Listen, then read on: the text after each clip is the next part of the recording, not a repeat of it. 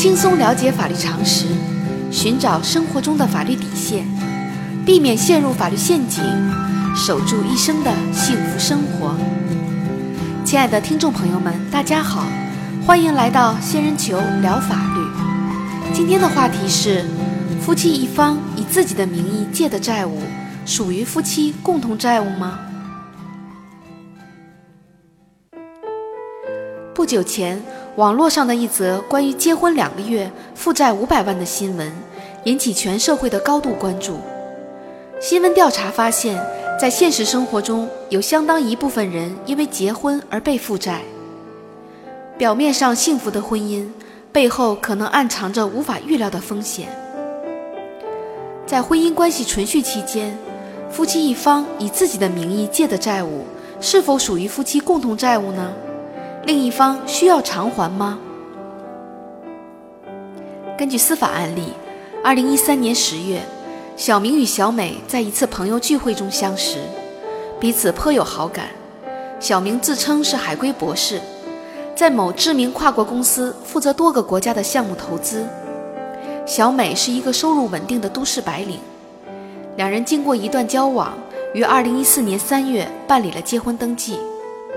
婚后虽然两人经济独立，但小明以各种借口向小美借款六十万元。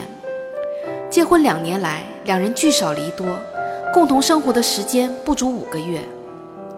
二零一六年二月，小美偶然发现小明与其他女性的亲密照片，两人为此吵得不可开交，夫妻感情迅速恶化。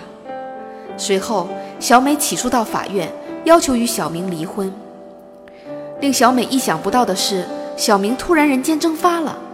紧接着，小美莫名其妙地接到法院的传票，被告知小明在两人婚姻关系存续期间欠下了四百万元的债务，该债务属于夫妻共同债务，应当由小美来偿还。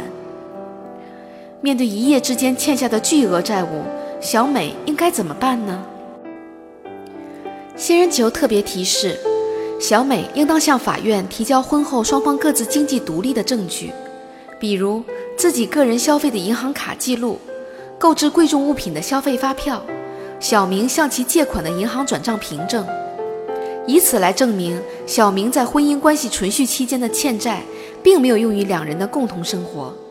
也就是说，小明所欠的债务属于个人债务，自己不承担偿还义务。如果小美无法提供证据，可能会面临偿还巨额债务的风险。法律规定，夫妻共同债务是指在婚姻关系存续期间，因为双方共同生活需要、共同经营活动以及抚养父母欠下的债务。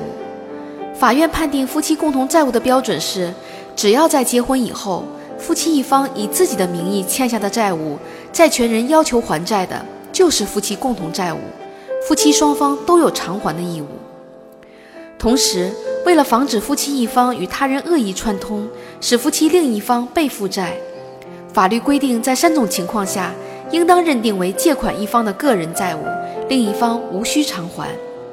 第一，是另一方能够证明该借款并没有用于夫妻共同生活；第二，是能够证明借款时明确约定借款是一方借的个人债务；第三。是在夫妻双方明确约定个人财产归个人所有时，能够证明债权人对此是知情的。当然，在现实生活中，后两种情况往往举证比较困难。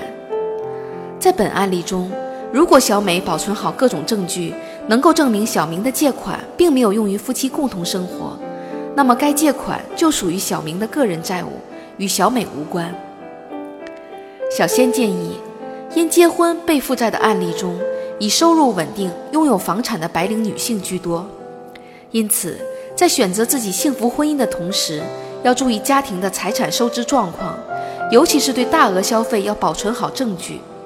一旦出现问题，可以免去不必要的烦恼。好啦，今天的话题就说到这儿。如果你也遇到类似的问题需要解决，请关注微信公众号“仙人球聊法律”。如果你还有哪些法律疑惑，也可以加入 QQ 三三八三六九二六六七留言，小仙会选取有共性的话题做专题解答。欢迎明晚八点继续收听仙人球聊法律。